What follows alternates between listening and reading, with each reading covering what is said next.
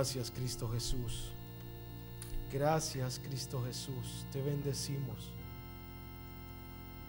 Síguete moviendo en medio de nosotros, Señor, por favor. Te lo pedimos por amor de tu nombre. Amén. Pueden tomar asiento, hermanos.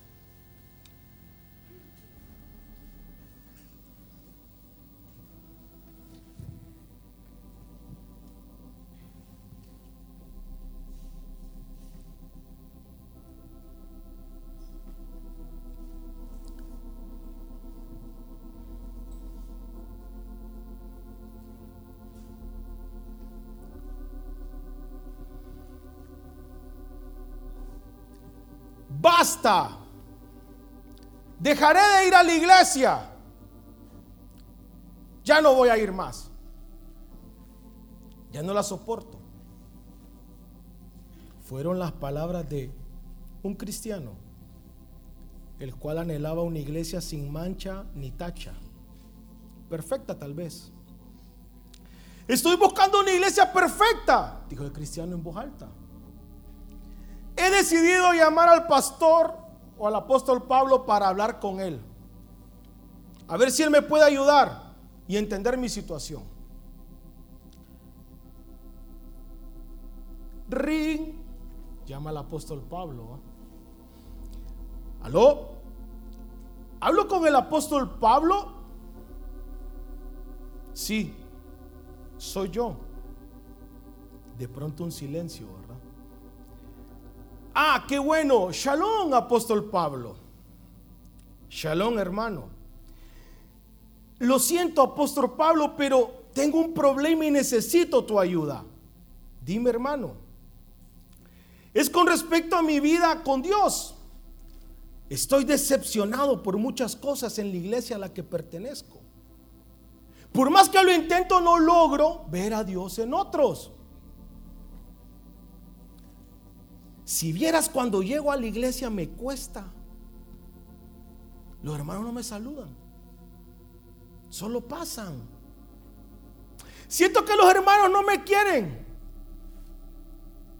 Siento que los hermanos no me hablan.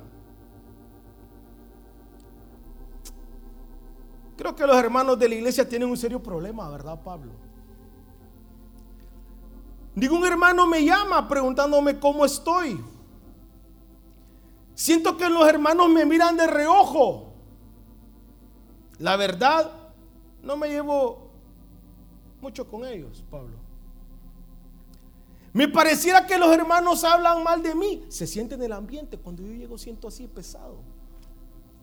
Incluso a veces, cuando predican, me parece que el hermano que está predicando está hablando de mí.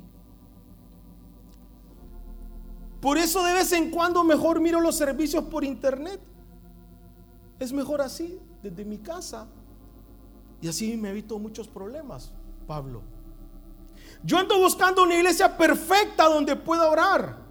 Una iglesia donde realmente se siente el amor de Dios. Mi iglesia en donde, una iglesia en donde me sienta cómodo. Me gustaría tener información sobre algunas iglesias, Pablo porque sé que tú conoces varias iglesias. Estoy pensando en asistir a la iglesia de Corintio, de Corinto. Sería perfecto, ¿no crees? Mira, la iglesia de Corinto tiene pequeños grupos.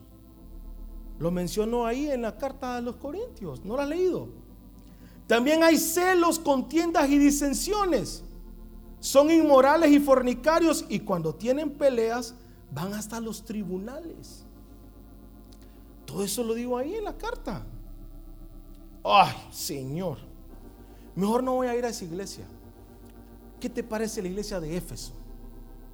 Éfeso, pues mira, Éfeso fue una iglesia fundada en la palabra. En Hechos 19, 20 dice, pero últimamente hay muchas personas sin amor en la iglesia, así que como dice Apocalipsis 2.4, uy, entonces creo que mejor voy a ir a la iglesia de Tesalónica. Mira, en Tesalónica hay algunos que caminan desordenadamente y no les gusta trabajar. y se entrometen en lo ajeno. ¡Wow! Qué increíble, qué difícil, Pablo. Está fea la situación. Y si voy a Filipos, Filipos sería una buena opción si no fuera por esas dos hermanas que nunca se ponen de acuerdo en nada. Siempre discuten. Pero ¿por qué discuten, Pablo? No sé muy bien, creo que fue por el uniforme del Congreso de Mujeres ahí en Filipos. Qué barbaridad. Entonces creo que me mudaré a Colosa. Mira, en Colosa el problema es doctrinal. Hay herejes que quieren menospreciar a la, a la persona de Cristo Jesús. La cosa es tan mala ahí que también están haciendo culto a los ángeles. Ay, Dios mío, qué barbaridad, Pablo. ¿Y qué pasa si voy a Galacia? Pues en Galacia hay creyentes que se muerden y se devoran unos a otros. También hay quienes que satisfacen el deseo de la carne. Ay, no, Pablo, qué difícil está. ¿Qué voy a hacer? Fíjate que, Pablo, el otro día me puse en contacto con el apóstol Juan, porque pensé en asistir a la iglesia de Teatira, pero me dijo que en Teatira es una iglesia tolerante. Han tolerado a una mujer que dice ser profetisa y que los hace comer de lo sacrificado a los ídolos. Luego pensé ir en, a la iglesia de la Odisea, pero Juan me dice que son tibios.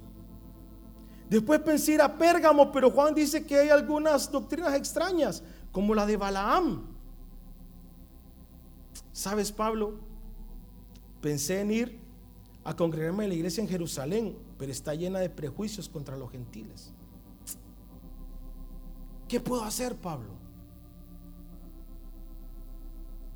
Qué difícil los hermanos, ¿verdad?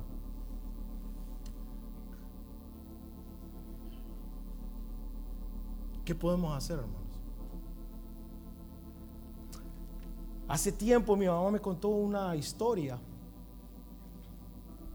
y mi mamá me decía, fíjate que había un pajarito que estaba en su nido. Y el pajarito estaba ahí feliz, cómodo y, y se sentía tranquilo y estaba calientito, tibio y estaba rico ahí en su nido. Y de repente dice que empezó a sentir un mal olor, va. Uy, qué feo huele este nido. Mejor me voy a ir a otro nido, dice. Y entonces se fue a otro nido. Y en ese nido ah, estaba bien, se sentía bien y estaba cómodo. Y a los días empezó a sentir otro olor. Qué feo huele este nido. Mejor me voy. Y se fue a otro nido.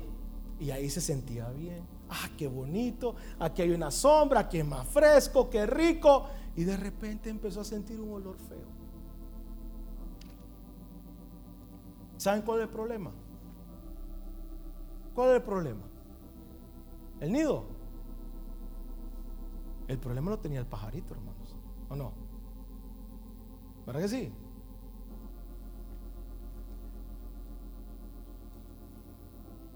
A veces así nos pasa, hermanos?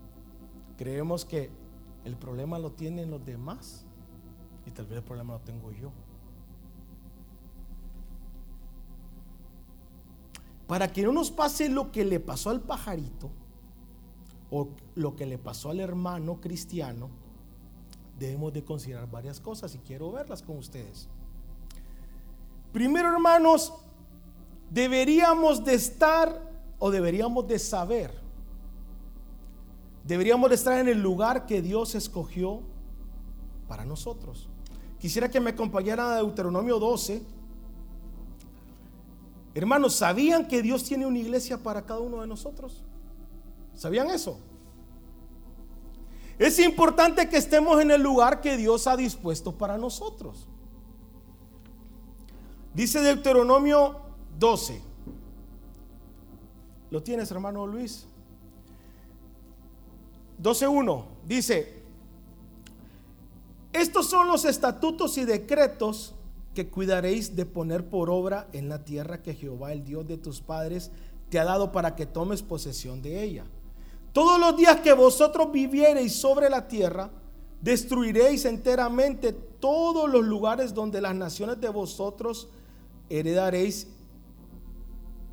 perdón, donde las naciones que vosotros heredaréis sirvieron a sus dioses, sobre los montes altos y sobre los collados y debajo de todo árbol frondoso. Derribaréis sus altares y quebraréis sus estatuas y sus imágenes de acera consumiréis en fuego. Y destruiréis las esculturas de sus dioses y raeréis su nombre de aquel lugar. No haréis así a Jehová vuestro Dios, sino que en el lugar que Jehová vuestro Dios escogiere de entre todas vuestras tribus para poner ahí su nombre para su habitación, ese buscaréis y allá iréis. Y ahí llevaréis vuestros holocaustos, vuestros sacrificios, vuestros diezmos y la ofrenda elevada de vuestras manos, vuestros votos, vuestras ofrendas voluntarias y las primicias de vuestras vacas y de vuestras ovejas. El versículo 11. Y al lugar que Jehová vuestro Dios escogiere para poner en él su nombre, ahí llevaréis todas las cosas que yo os mando. Vuestros holocaustos, vuestros sacrificios, vuestros diezmos, las ofrendas elevadas de vuestras manos y todo lo escogido de los votos que hubierais prometido a Jehová. Número 13.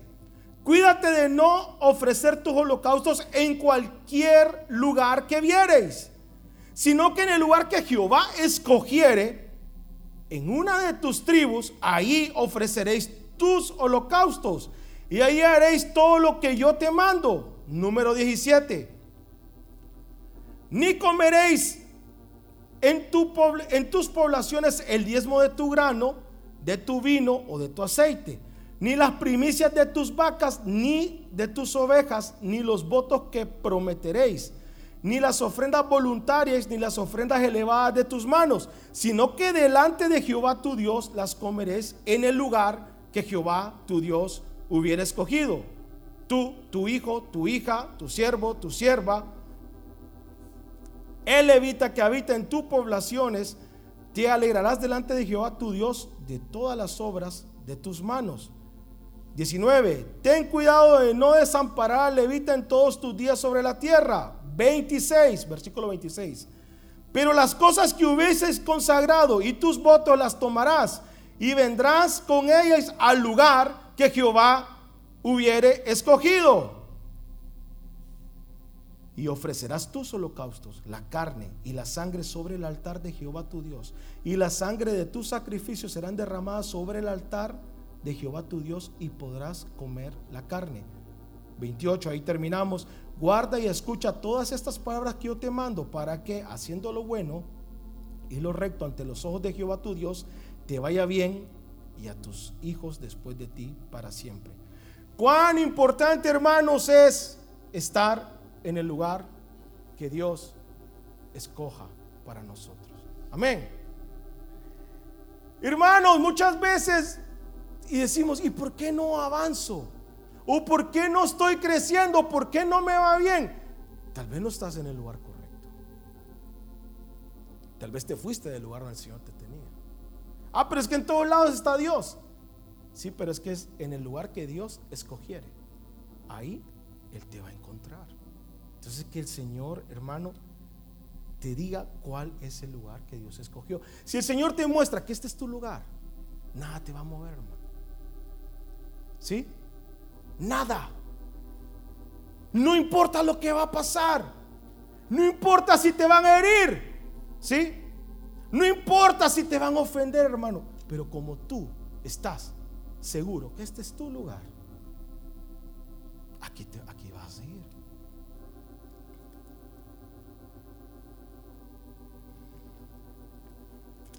Proverbios 27, 17. Quisiera que me acompañaran ahí.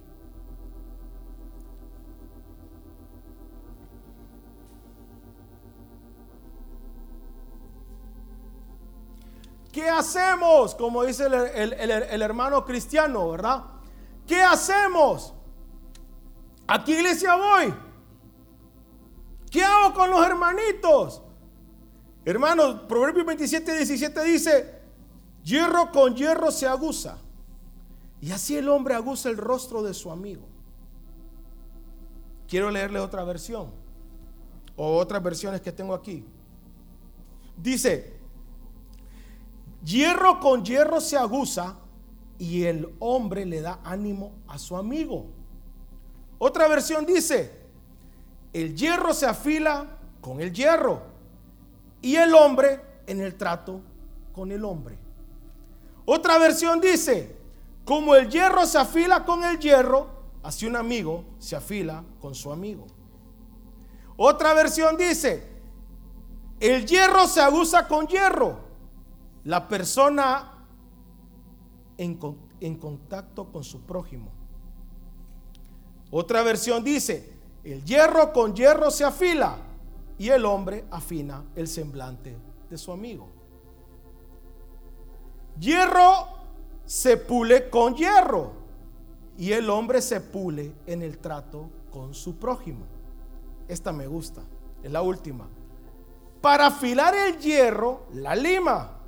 Para ser mejor persona, el amigo. ¿Saben qué significa aguzar? Aguzar significa afilar, significa hacerle punta a una cosa o afinar la que ya tiene. Intentar que una persona haga una cosa. Forzar el entendimiento para prestar más atención. Forzar un sentido para percibir mejor algo. Forzar el razonamiento para entender algo. Los mismos hermanos nos van a limar. Así como las cinco piedrecitas que fue a agarrar David. ¿Se acuerdan cuando David mató a Goliat? ¿Sí? Dice que fue al arroyo, ¿verdad? ¿Y qué agarró? Agarró piedras lisas. Hermanos, piedras que estaban bien formadas. Piedras que estaban listas para dar en el blanco. Y en el río, hermanos, ¿cómo se forman las piedras? Ah, ustedes han entrado a un río y han visto las piedras de los ríos. Están todas lisitas, redonditas, están perfectas. Eh, porque ahí pasan golpeándose unas con otras, ¿verdad? Con el agua, ¿sí? Y se pasan ahí rozando y rozando y rozando hasta que van quitando todas las perezas. Y usted cuando agarra, ay, qué bonita esta piedra, me la voy a llevar para mi casa. ¿Cuánto estuvo esa piedra ahí, hermano? Rozándose unos con otros, ¿verdad? No quisieras que tu David celestial viniera y te sacara y te usara para dar en el blanco.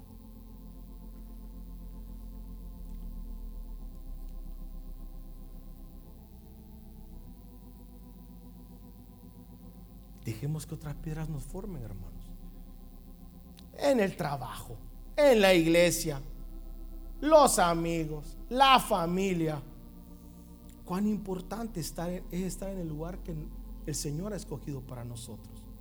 Saben, David entendía esto. Quisiera que leyéramos Salmos 55, 12.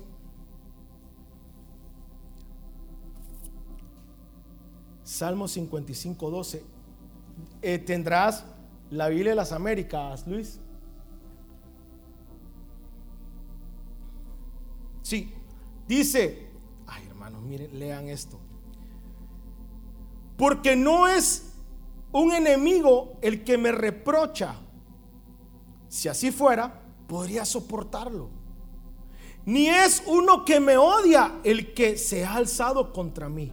Si así fuera, podría ocultarme de él.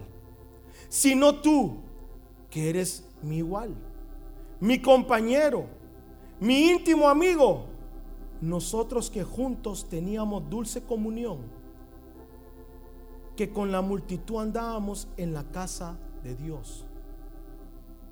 Miren lo que dice otra versión, hermano, se lo voy a leer porque no está ahí. No me ha ofendido un enemigo, lo cual yo podría soportar. Ni se ha alzado contra mí el que me odia de quien yo podría esconderme. Has sido tú mi propio camarada, mi más íntimo amigo, con quien me reunía en el templo de Dios para conversar amigablemente. Qué tremendo, ¿verdad? David entendía esto, hermanos. No vamos a ir ahí, pero hermanos, David entendía que era ser abusado, ¿sí?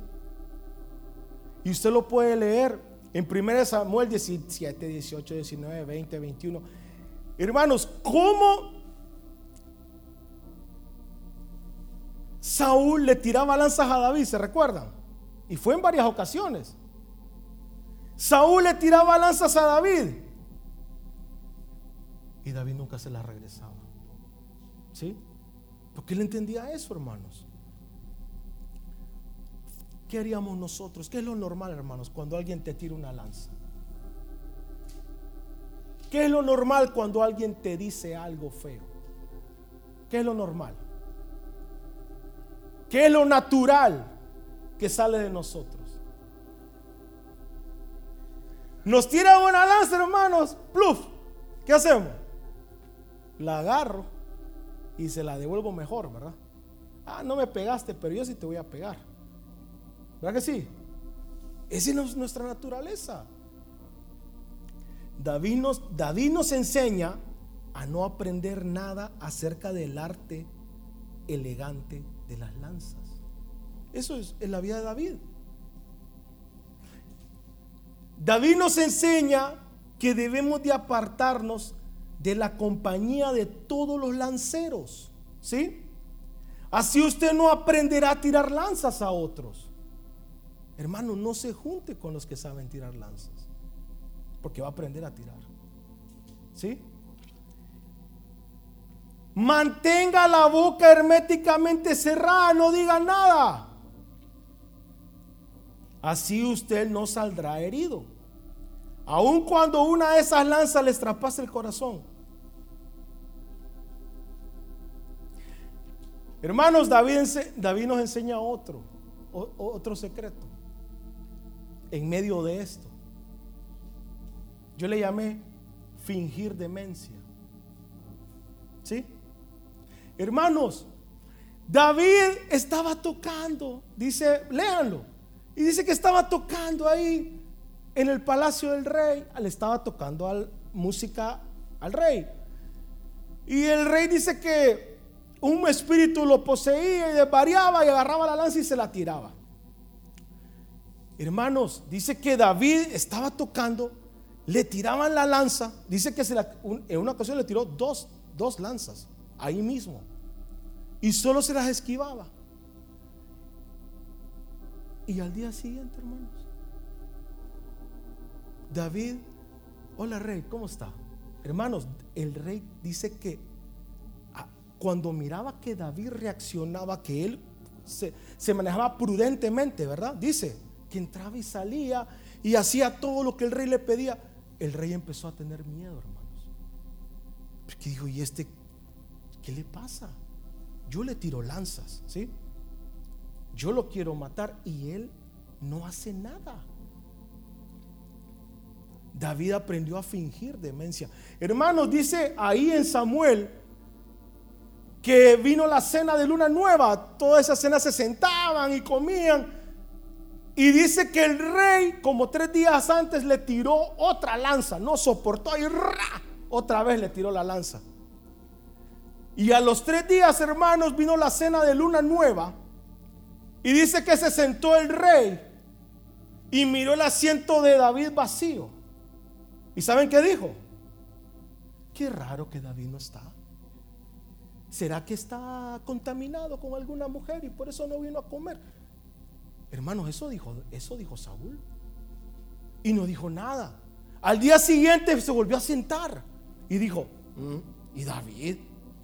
Hermanos, él no preguntara por David si David no hubiera llegado siempre a cenar. El comportamiento normal de David era, le tiraban lanzas y él siempre llegaba como si nada, ¿sí? Se sentaba, rey, ¿qué tal? Pásame la ensalada de papas, por favor. Sí, fingía demencia. ¿Saben qué? Cuando David huyó, cuando ya Jonatán le dijo, mira, andate, mi papá ya está resuelto y te va a matar. Él dice que salió huyendo al desierto. Léanlo. Y dice que no había para dónde huir, entonces se fue a meter a la tierra los filisteos, ¿sí? Y lo encontró el rey de Gad, ¿sí? Lo encontraron y se lo llevaron al rey de Gad, de los filisteos, hermano. Y le dijeron, mira, aquí está David, aquel que cantaban, el que mató a Goliat, el que cantan, David mató a sus diez miles, ¿sí? Ay, aquí estás. Y cuando lo llevaron delante del rey, ¿qué hizo David? ¿Se recuerdan? Según el Salmo 34, ¿qué hizo David? Fingió demencia, hermanos. Hizo lo que él sabía hacer, nada más que esta vez lo fingió extra, ¿sí? Y dice que David fingió demencia y, se, dice que echaba espuma y se hizo como el loco. Y entonces el rey lo queda viendo y dice, ¿y para qué me traen a este? Este hombre está loco. Sáquenlo, yo no lo quiero aquí. Porque eso es lo que David sabía hacer mejor. Él nunca aprendió a tirar lanzas. ¿Sí? Él no aprendió el arte fácil de manejar las lanzas. No se juntó con lanceros. Y siempre estaba qué? Yo no encuentro en ningún lado que dice que David le contestaba a Saúl. ¿O no? No le contestaba. Y siempre fingía demencia. Hermanos, dice que cuando salió de la presencia de ese rey, dice que empezó a decir, bendeciré a Jehová en todo tiempo. Su alabanza estará de continuo en mi boca. En, Jehová se gloriará mi alma. Lo oirán los mansos y se alegrarán. Engrandeced a Jehová conmigo, exaltemos aún a su nombre. Busqué a Jehová y él me oyó. Hermanos, eso es lo que salía de David.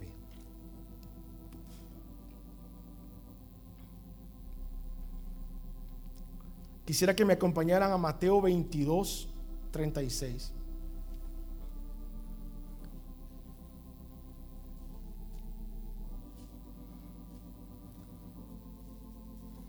Dice Mateo 22, 36. Dice, maestro, todos sabemos esto. ¿Cuál es el gran mandamiento en la ley? Jesús le dijo, amarás al Señor tu Dios con todo tu corazón, con toda tu alma y con toda tu mente. Este es el primero y grande mandamiento. Y el segundo es semejante. ¿Qué es?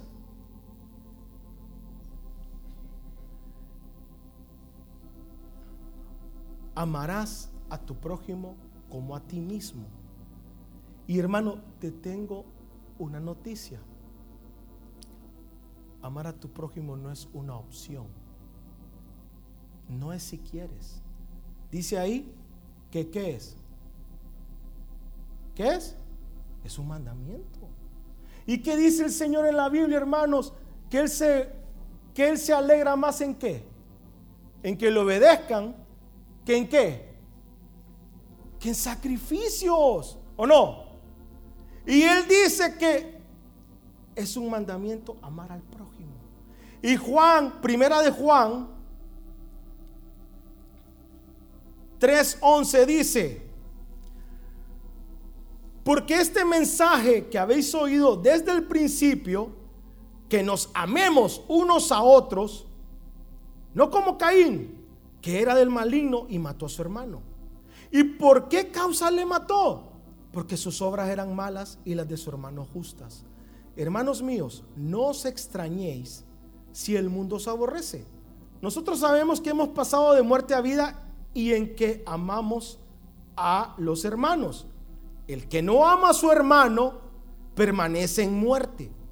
Todo aquel que aborrece a su hermano es ¿qué? es homicida. Y sabéis que ningún homicida tiene vida eterna permanente en él. Miren lo que dice Efesios 4:31. Efesios 4:31 dice, quítense de vosotros toda amargura, enojo, ira, gritería y maledicencia y toda malicia.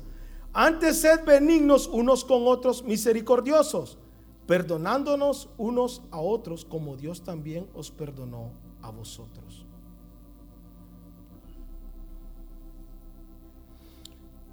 Lo último, hermanos, ya casi termino, hoy es bien corto. Lucas 6, 27. Quisiera que fuéramos a Lucas 6, 27. Dice, Pero a vosotros los que oís, os digo, amad a vuestros enemigos, haced bien a los que os aborrecen, bendecid a los que os maldicen y orad por los que os calumnian. Al que te hiere en la mejilla, preséntale también la otra. Al que te quite la capa, ni aun la túnica le niegues. A cualquiera que te pida, dale. Y al que tome lo que es tuyo, no pidas que te lo devuelva. ¿Y cómo queréis que hagan los hombres con vosotros? Así también haced vosotros con ellos. Porque si amáis a los que os aman, ¿qué mérito tenéis? Porque también los pecadores aman a los que los aman. Y si hacéis bien con los que os hacen bien, ¿qué mérito tenéis? Porque también los pecadores hacen lo mismo. Y si prestáis a aquellos de quienes esperáis recibir, ¿qué méritos tenéis? Porque también los pecadores prestan a los pecadores para recibir otro tanto. Amad pues a vuestros enemigos y haced bien. Y prestad no esperando de ello nada. Y será vuestro galardón grande y seréis hijos del Altísimo. Porque Él es benigno para con los ingratos y malos. Sed pues misericordiosos como también vuestro Padre es misericordioso. Amén. Quiero terminar leyéndoles unos pensamientos. Me gustaron mucho y se los quiero terminar leyendo. Si quieren pueden pasar los músicos. Oigan, la carga más pesada que puede llevar una persona es el rencor. El perdón es la clave para la paz personal. El perdón da lugar a la acción y crea libertad. Todos debemos decir lo correcto después de haber dicho lo incorrecto. Solo los valientes saben perdonar. Un cobarde nunca perdona. No es parte de su naturaleza. Es verdad que los que más perdonan son los que serán más perdonados. Uno de los secretos de una vida larga y fructífera es perdonar a todo el mundo todas las cosas, todas las noches antes de acostarse. Castigar es humano, perdonar es divino. Cuando deja de alimentar un resentimiento, este muere. Usted no necesita un doctor para que le diga que es mejor perdonar. El perdón es algo raro. Da calor al corazón y enfría el dolor. Es mucho, es mucho mejor perdonar y olvidar que odiar y recordar. No hay venganza tan completa como el perdón. Los que odian no ganan a menos que usted los odie y entonces usted se destruye a sí mismo. El no perdonar bloquea las bendiciones. El perdonar las deja fluir. ¿Por qué algunas oraciones no son contestadas? Creo firmemente que muchas oraciones no son contestadas porque no estamos dispuestos a perdonar a alguien. Nadie puede estar pensando mal de alguien. Creer que uno mismo tiene la razón y estar en la voluntad de Dios. Pueda que usted tenga la razón, pero si no perdona, ya no tiene la razón.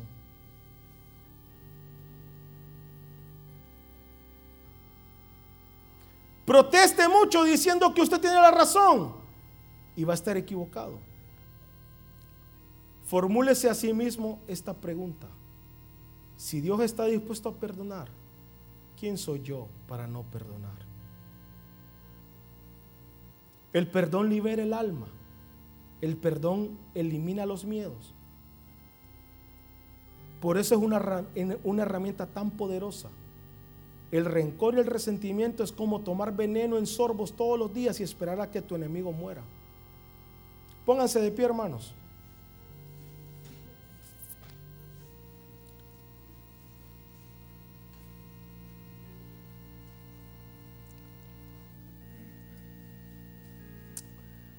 Un hombre, había una vez un hombre que quería servir al Señor. Pero este hombre decía, yo quiero servir al Señor, pero yo no soy bueno para predicar. Yo no soy un evangelista. Yo no le puedo hablar a la gente, no sé qué decirle. Pero soy bueno para trabajar. Yo puedo arreglar, yo puedo construir casas, yo puedo ir a sembrar, yo puedo ayudar a la gente. Y entonces este hombre vino y fue a un lugar de misioneros y les dijo, miren, yo quiero servir al Señor, pero yo no quiero predicar. Yo quisiera ir a un lugar a ayudar, a construir, a sacar agua. Y este lugar misionero apuntó su nombre y un día lo llamó, mira, vení, tenemos un lugar donde necesitamos que vayas. Pero este lugar es tan recóndito, es tan lejos, que solo te vamos a poder mandar víveres cada seis meses. No te podemos ayudar más. ¿Quieres ir? Sí. y se me olvida algo.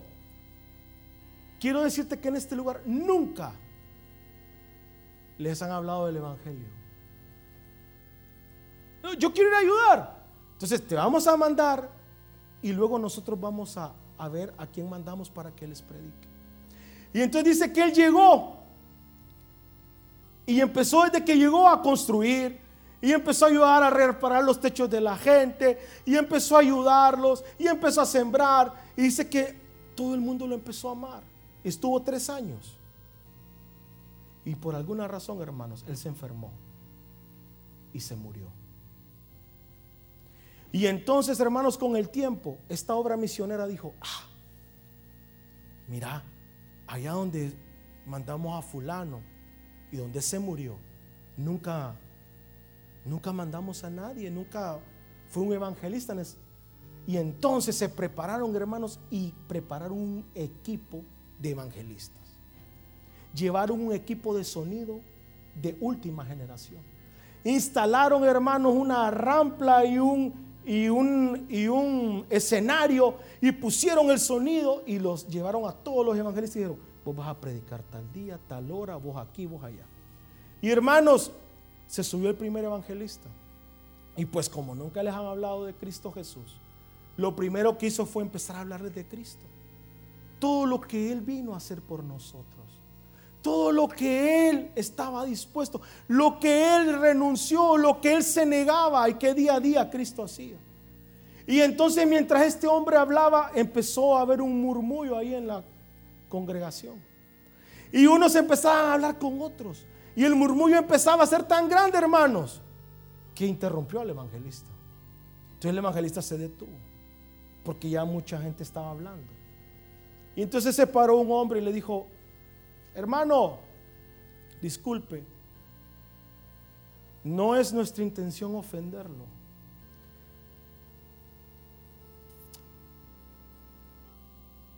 Esa persona que usted está hablando, ya la conocemos ya estuvo aquí.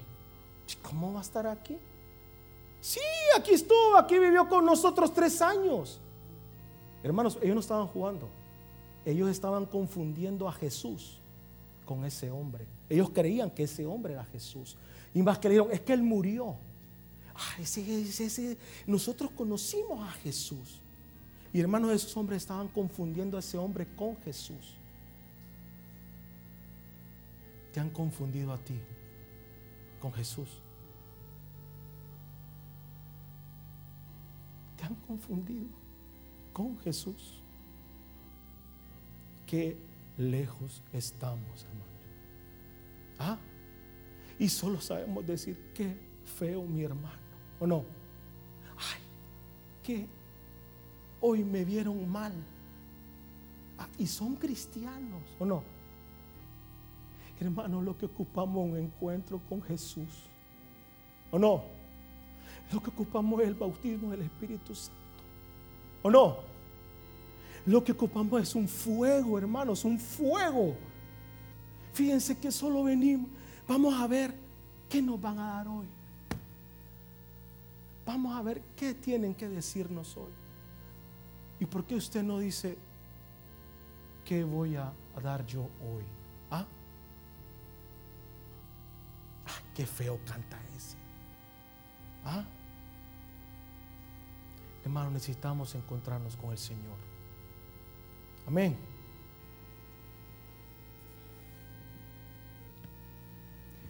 Pues Él mora con el quebrantado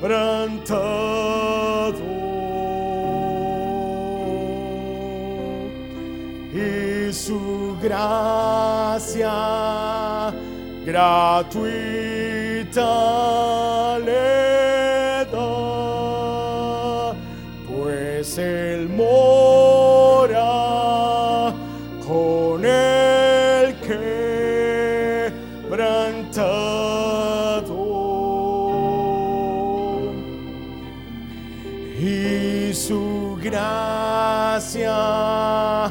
gratuita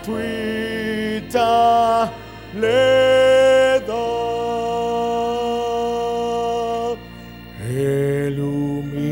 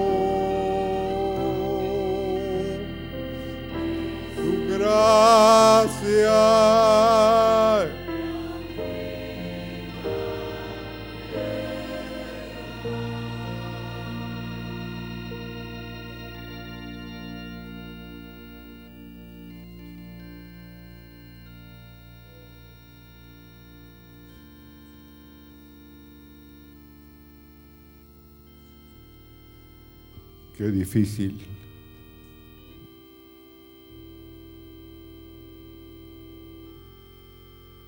Porque nos hemos vuelto especialistas en guardar cosas en el corazón que no solo afectan nuestra propia vida, sino la vida de los demás.